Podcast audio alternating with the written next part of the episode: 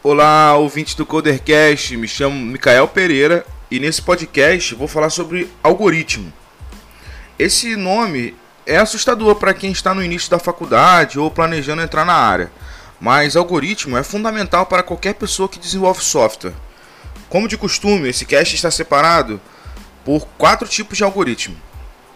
Mas a principal pergunta é: o que é algoritmo? É uma sequência finita de ações executáveis que visam obter uma solução para um determinado tipo de problema. O clássico exemplo é a receita culinária, mas toda vez que eu ouvia ou pensava, ok, mas como vou transformar em código? Hoje, com mais tempo no mercado, entendo que é o que o comparativo é. Você segue os passos da receita, colocando os ingredientes e deixa um tempo no forno. E pronto, o bolo está pronto. A conexão com o software é você desejar ler um arquivo texto para descobrir quantas letras A aparecem no arquivo. Você escreve um código e terá o retorno com o cálculo da quantidade de letra A. Existem algoritmos que já foram criados e testados. Nesse cast vou falar de quatro categorias. Primeira categoria: algoritmo recursivo. Muitos desafios têm a seguinte propriedade: Cada instância do problema contém uma instância menor do mesmo problema. Dizemos que esses problemas têm estruturas recursivas. Para resolver uma instância de um problema desse tipo, podemos aplicar um algoritmo recursivo. O dev precisa mostrar como obter uma solução da instância original a partir de uma solução da instância menor. Dessa forma, você terá uma função com condições e, enquanto a condição final não for verdade, será executada uma nova chamada da mesma função com novos valores. Um loop sem ter for ou while. Segundo, programação dinâmica de algoritmos.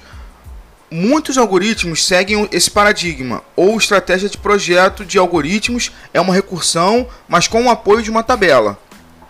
Para aplicarmos esse paradigma, é preciso que o problema tenha estrutura recursiva, solução de toda instância do problema deve conter soluções de recorrência.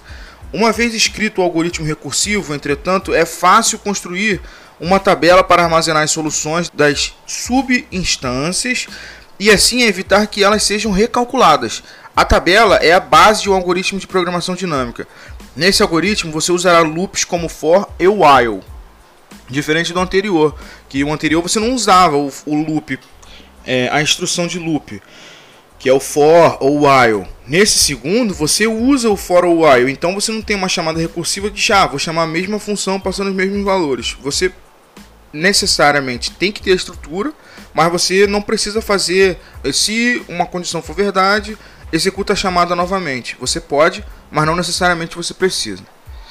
E o terceiro passo é dividir e conquistar. Essa estratégia produz um algoritmo eficiente. Se o problema de divisão e o processo de combinação forem suficientemente rápidos, a estratégia é a lista dividida em duas ou mais partes menores, cada pedaço da divisão é resolvida as partes que foram divididas originando partes menores são combinadas para gerar a parte original.